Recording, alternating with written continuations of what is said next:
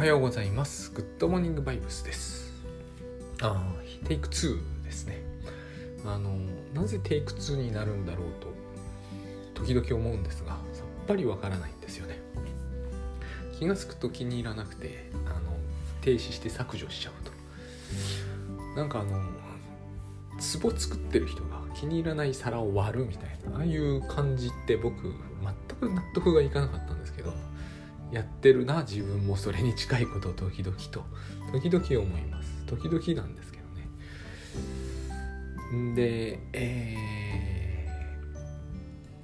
ー、6月12日の土曜日えっ、ー、と6月に今日からなりますがえっ、ー、と第2土曜日にグッドバイブス勉強会シーズン2の第5回を開催します。まあ、これ言ってあったと思うんですけど、テーマが変わりました。少なくともここで言っているテーマじゃなくなりました。あの罪悪感だと思ってたんですけどノープランになりました。で、えー、ノープランだとすると、えー、私が喋りそうなことはまああの時間管理系から言ってもいいと思うんですけれども、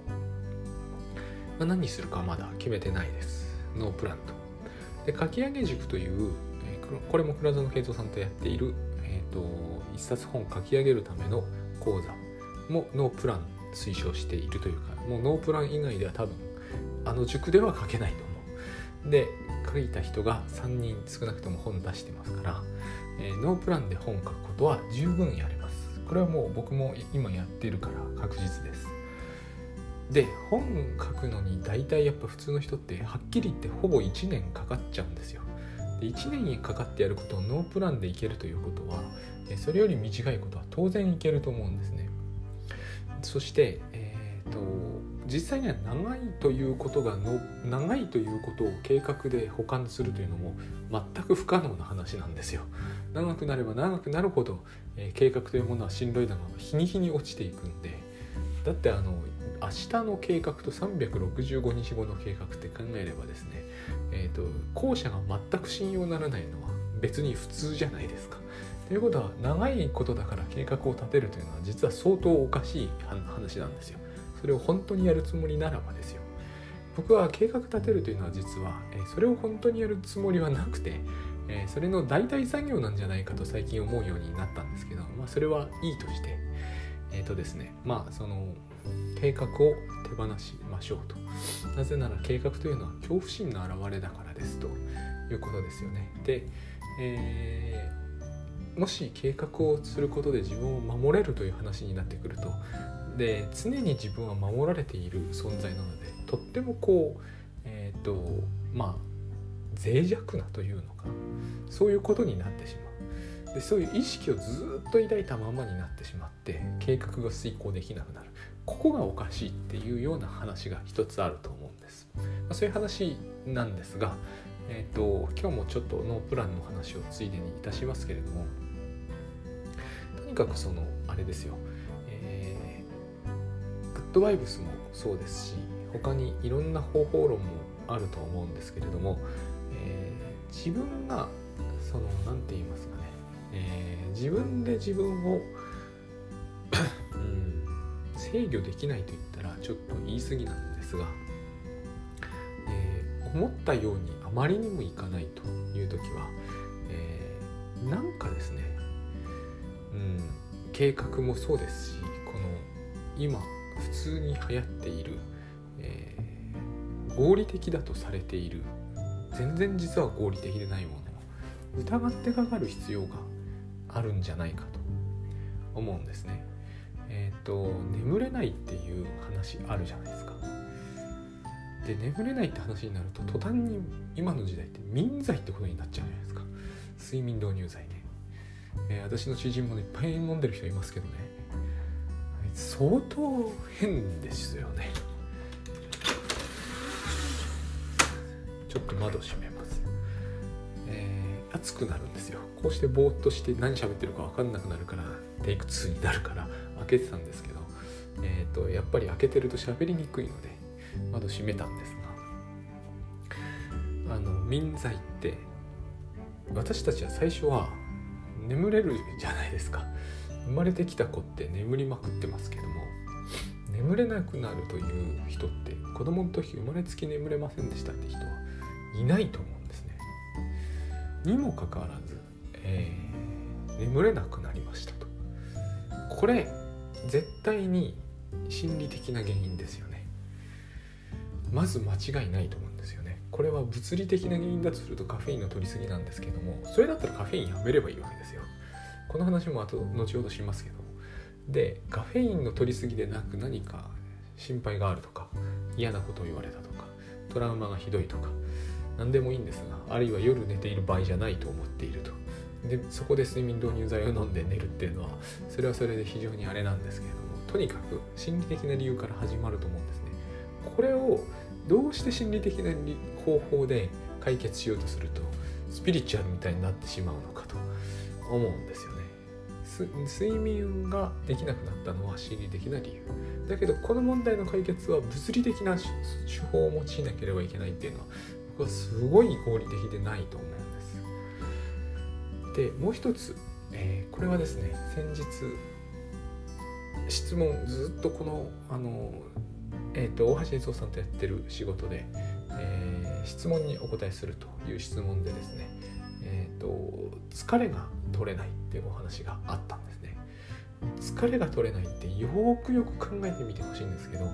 アスリートでないならばですねえ、ー、と疲労というものがそんなに引きずるはずないんですよね本来。使ってるのは手か頭とかだと思うんで、あれですよあの立ち机とかでむちゃくちゃやっていたりしない限り僕あれむちゃくちゃだと思ってるんですけどもむちゃくちゃやってたりしない限りは、えー、手を使ってそんなに立ち上がれなくなるなんてことはありえないと思うんですね。そんなに疲れているとすると多分寝不足なんですよ。だから寝ればいいんですよ。この寝ればいいで思い出したんですけど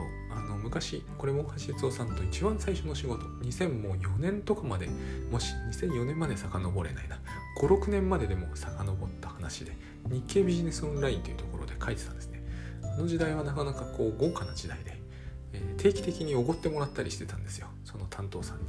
その担当さんに言われたことの中に、えーと佐々木さんのあの記事って結局さっさと寝ろってことだよねって言われたことがあってそうさっさと寝ろってことですよっていう話をしたのを今思い出したんですが当時からそうなんですよね。自分は寝るっていうのは、えーと、他には代用が効かないと思っておりまして寝るのを縮めて何かをしちゃダメだと思思ってたんですよ。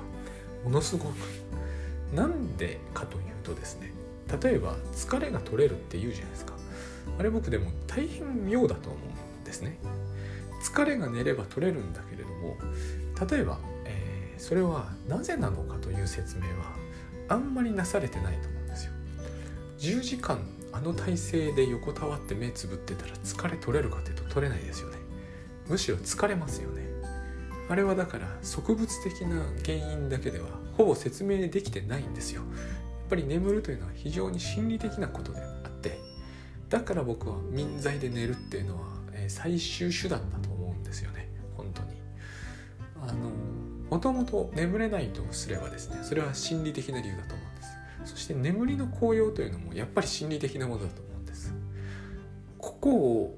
やれなくなると人は心理的に参っちゃうんですよね。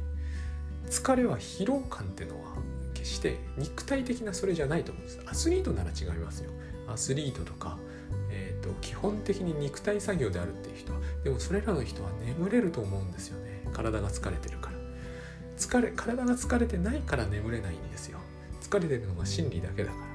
ら。で眠りに入る何かがうまく作用しないんでしょうね。私眠れなかった夜って一夜もないんで本当のところこれはわからないんだけど少なくとも牛乳飲むとかレタス食べるとかリンゴ食べるとか関係ないですよあれは。眠れるんですよ必ず。これだから心理的なものなんですよ。間違いなく。僕眠剤なんて一回も飲んだことないですもん。でえっ、ー、とこの、えー、眠るということの中には、えー、まあこれはグッドバイブスでもものすごく言われることですが、えー、思考を止めるというのが間違いなくあるんですね。思考を止めるんです。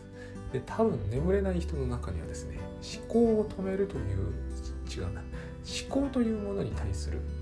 信頼が過剰なんですね。確実にできないことが一つありましてであのいっぱいあるんですけどね。思考で絶対できないことがあって、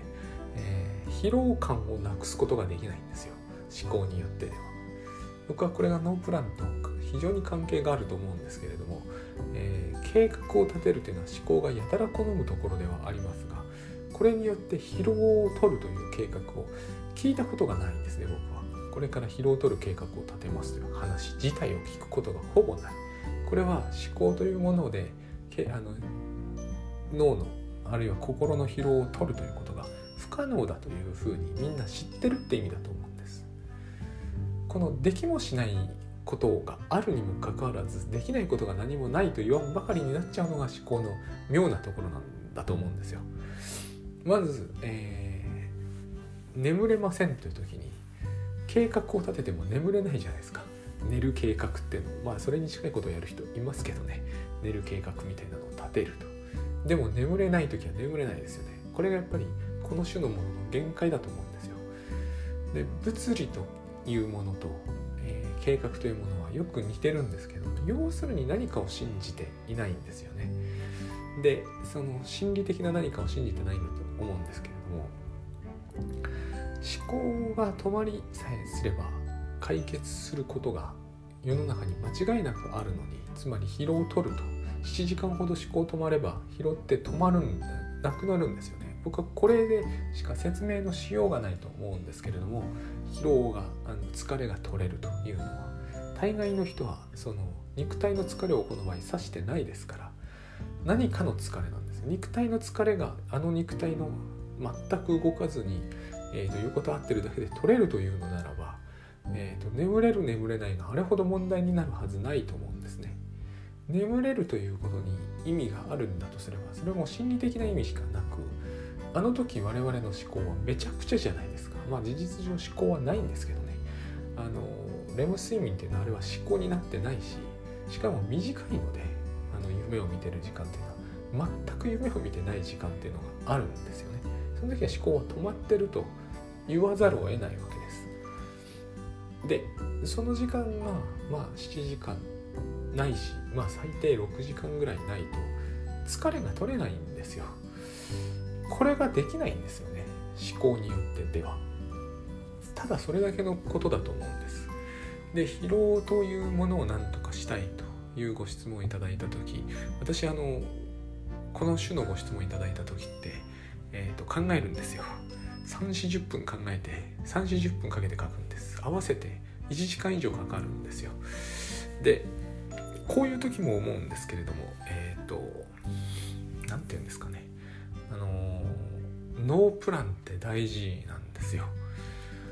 前に似たような、えー、答えを書いているからそれを探すとか絶対しない方がいいと最近つくづく思うんですよね。理由をうまく説明できないんですけれどもあの寝るってことは、えー、毎度毎度しなきゃなんないじゃないですか。思考を止めるってことは毎度毎度しなきゃなんないですよね。前に思考を止めたから同じようにやるとかそういうことにならないですよね。何かこのこれにはですね何かがあって、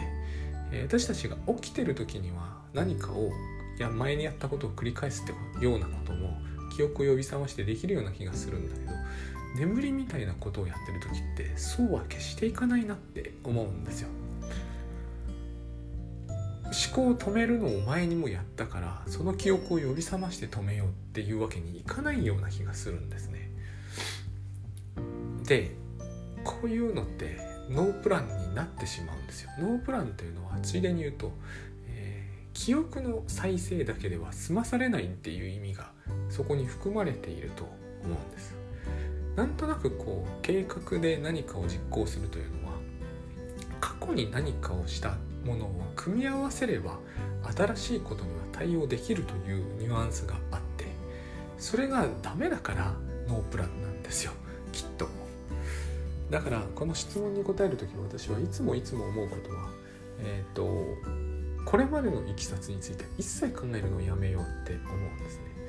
眠ってことはそれとすごく似ている気がするんですよね。積み重なってはいかないんですよ。今日寝るのは何日目だと考えるのは無意味だとしか思えない。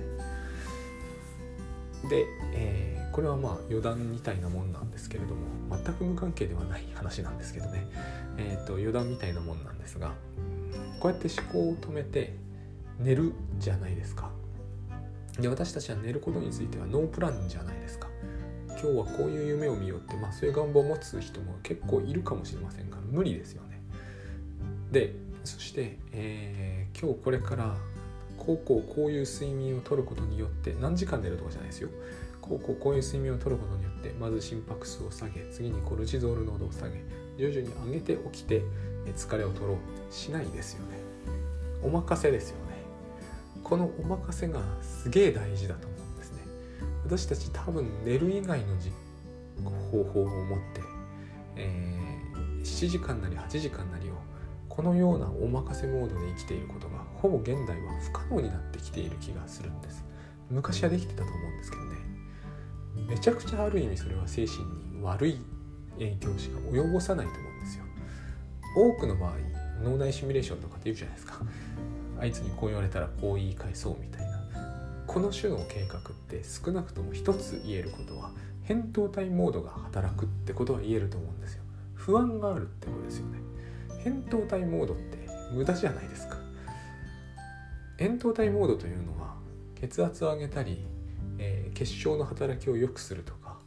えー、心拍数を上げるとかコルチゾール濃度を上げるとかするんですよ。全ては今から走り出したり殴り続けたりするためのやり方なんですね。それをしないのに体にその準備だけさせるっていうのは無駄ですよね。でも僕らは何かを不安に思った途端にこれが自動的に動いちゃうわけですよね。無駄ですよね。これは。心理身体的にはものすごい無駄ですよね。これしょっちゅうやってるわけじゃないですか。僕ら多分疲れというのはこれを指すんだと僕は思うんですよね。だから僕は、えー、こうこのことを意識的にただやめてるだけで疲れなくなるというのはですね、まあ、グッドバイブス的なんですけど非常に、まあ、グッドバイブスそのものだと言ってもいいんですが、えー、スピじゃないと思うんですよ。これで疲れなくなるというのと、えー、これ16時間やってて疲れるんだけれども栄養ドリンクで何とかしたいですっていうのは僕は後者の方がスピっぽく聞こえるんです。むちゃくちゃな話だと思うんですよそれ、えー、それはちょうど7時間なり8時間なりベッドで横になるだけなんですと。全く一睡もできてないんだけど疲れは取りたいんですっていう話に聞こえるんですね。それは無理なんだと思うんですよ。なぜならばその時起きてるから。で大体その種の人が起きてる時にやることは思考なんで。問題なのは思考をし続けてることなの。そのものなので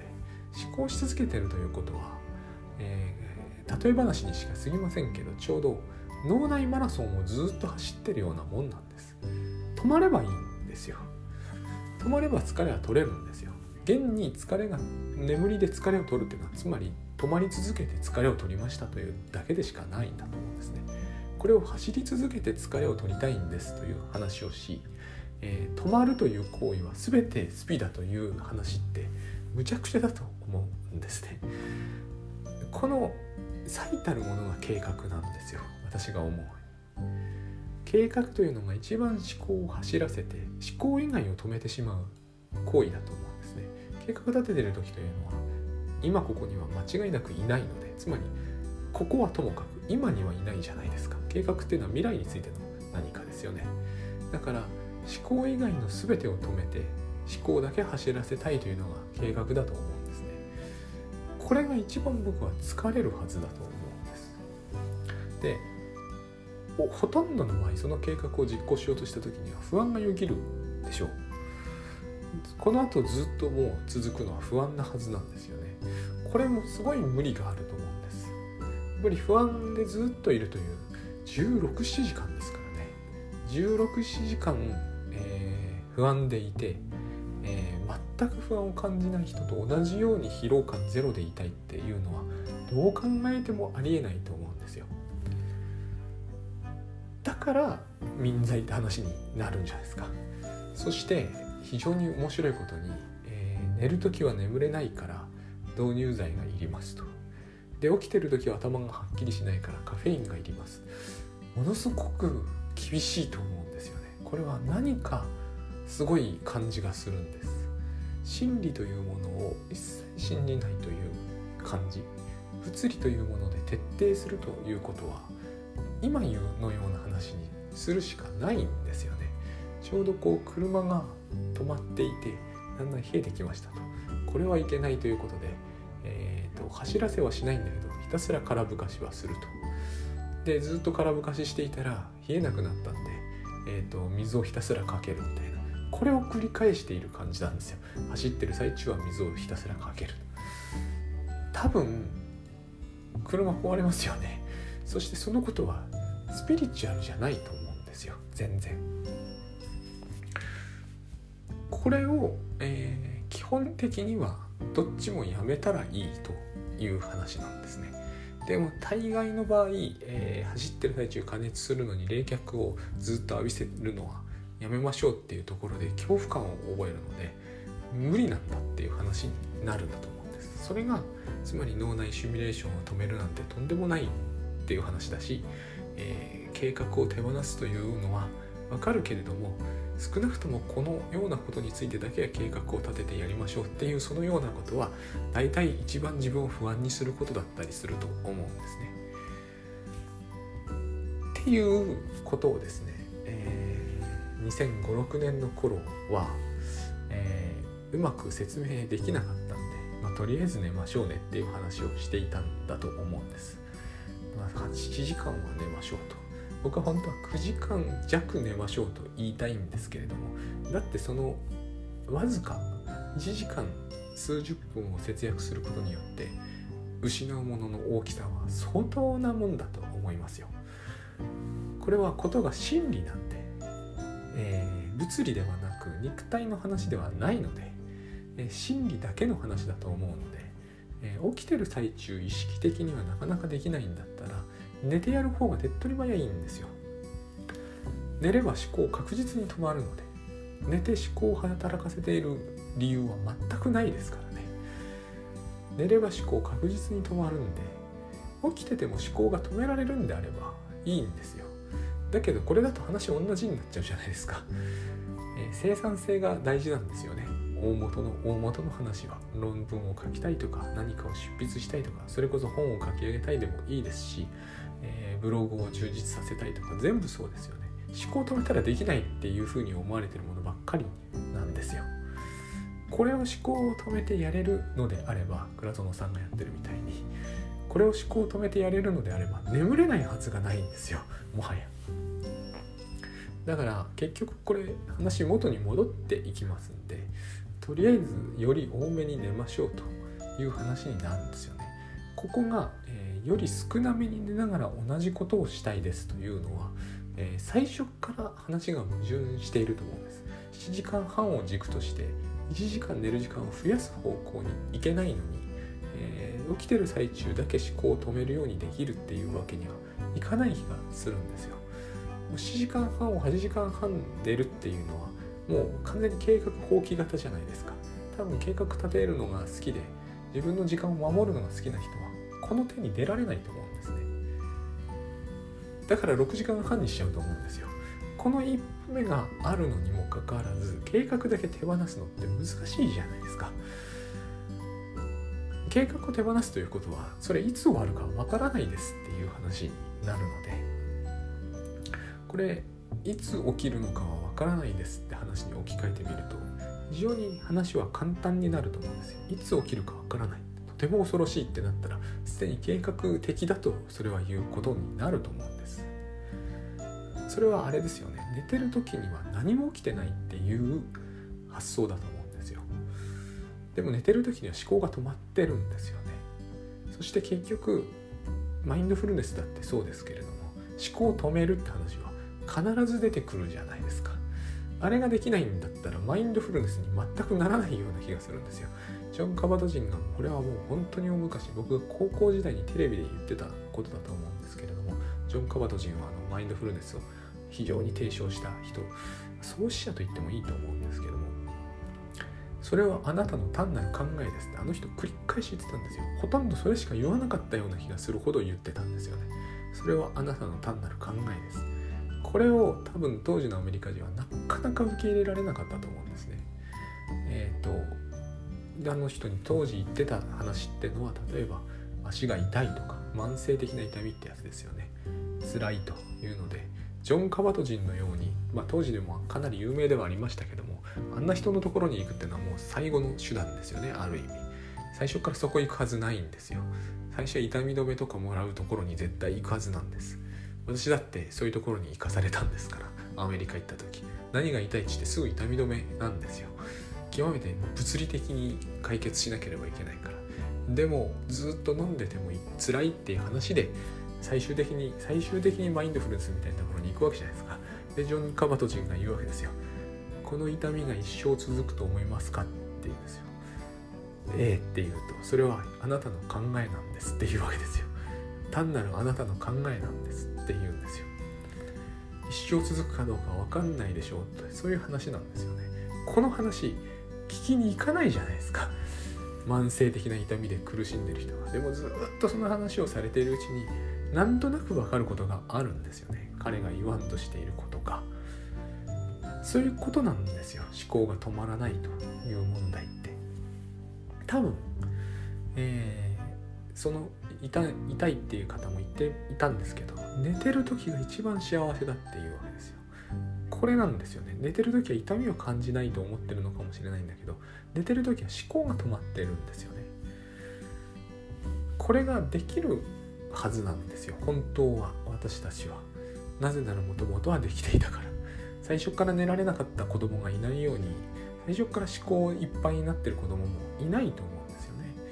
だから、えー、本当にそんなに足の痛みが一生続くという恐怖に苛まれるほど状態であれば多分、えー、真剣にやれば思考を止められるんですよねで私たちはそれよりもはるかにえーとまあ、言ってみればまま気楽な状態にあるのでこの状態で思考を止めるってことが四六時中できればですね疲労感に苛まれるってことはまず絶対なくなると思うん。と肉体労働してる人でなければですよ。でも肉体労働してる人は、えー、実はより短い睡眠時間で疲れ取れるんですよ。ここに疲労と睡眠のパラドックスって明らかにあると思うんですね僕らが疲れてるのは頭の方であってつまり心の方であって体の方じゃないんですよね